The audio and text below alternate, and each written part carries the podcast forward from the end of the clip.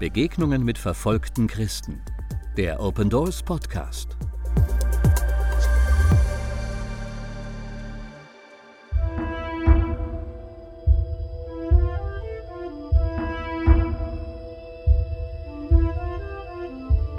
Immer mehr Muslime in Nordafrika werden Christen.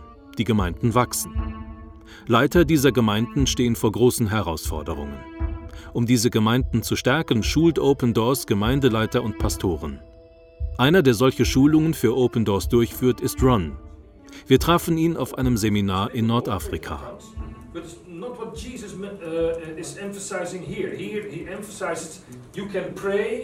Wherever you are, your body, Paul says later, your body is a temple of the Holy Spirit. I've been working now for ich arbeite jetzt seit mehr als zehn Jahren mit Open Doors zusammen. Uh, uh, Und eines der Dinge, die ich tue, ist die Ausbildung von Pastoren auf dem Feld. Ich bringe ihnen praktische Theologie bei. Die Themen, in denen ich die Pastoren im Feld schule, auch hier in Nordafrika, sind, was ist ihre Identität als Pastor? Wie bereiten sie eine Predigt vor und wie halten sie eine Predigt?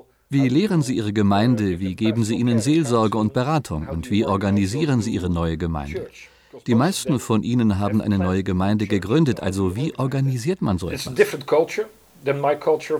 Es ist natürlich eine andere Kultur als meine eigene. Andere Situationen, Pastoren aus unterschiedlichen Ländern, verschiedene Arten von Gemeinden. Was sie uns immer als Feedback geben, es ist so biblisch und anwendbar. Wenn wir vom Kurs kommen, können wir es sofort in unseren Gemeinden nutzen. Wir wenden an, was wir gelernt haben. Die Kirche in Nordafrika ist sehr jung. Es gibt sie erst seit 10 bis 20 Jahren. Ihre Mitglieder haben verschiedene Kulturen, Araber, Kabilen, Berber. Aber eines haben sie gemeinsam.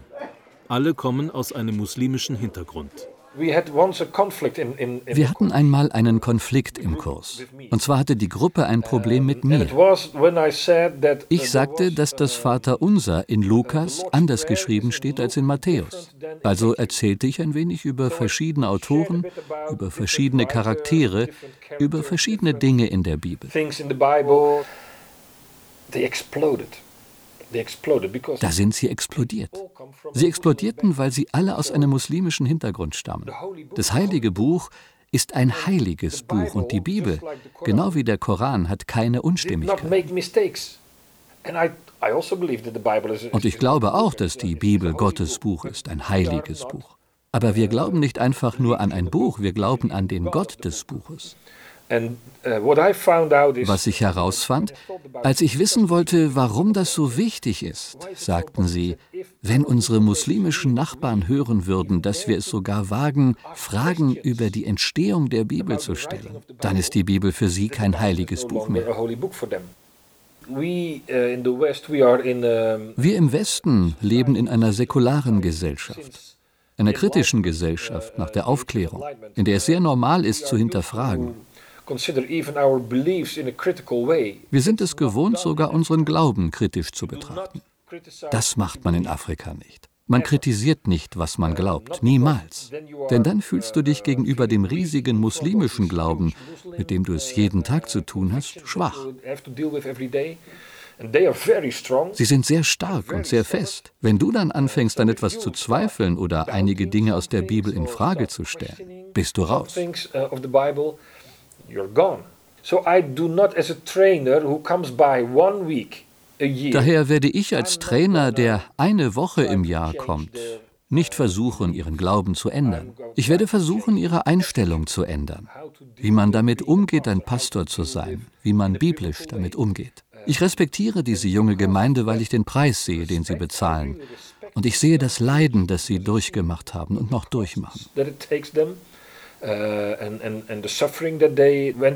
ich respektiere sie wirklich und ich bin nicht derjenige, der versucht, ihnen kritisches biblisches Denken beizubringen. Ich versuche sie zu lehren, in ihrem täglichen Leben als Pastor Jesus zu folgen.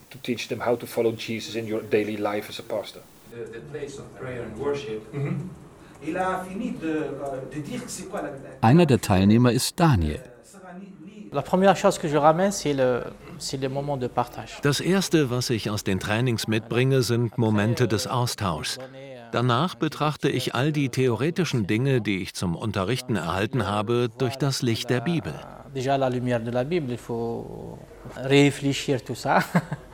Euh, wir müssen über all das nachdenken. Und dann vergleichen wir unsere Art, Dinge zu tun. Was ist falsch? Was hindert uns daran, mit anderen zu arbeiten? Und wie schaffen wir es, Dinge loszuwerden, die spezifisch für unsere Kirche sind und die Einheit verhindern?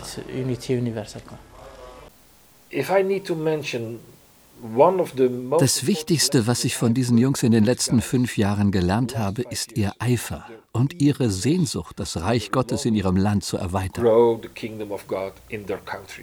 Gegen Unterdrückung, gegen alles. Sie verlieren ihren Job, all diese Dinge. Aber sie wollen wachsen. Sie wollen neue Menschen für Jesus gewinnen. Und jedes Mal, wenn wir darüber reden, fangen sie an zu lächeln. Und ihre Augen fangen an zu leuchten und sie sagen, ja, wir haben so viele neue Gläubige. Das habe ich wirklich gelernt.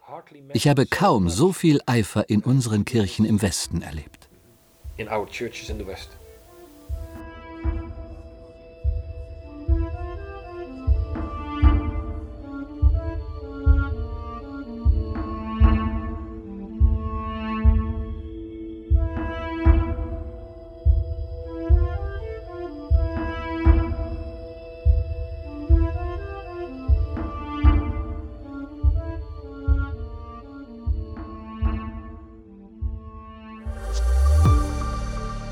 Besuchen Sie unsere Website www.opendoors.de und erfahren Sie, wie Sie verfolgten Christen helfen können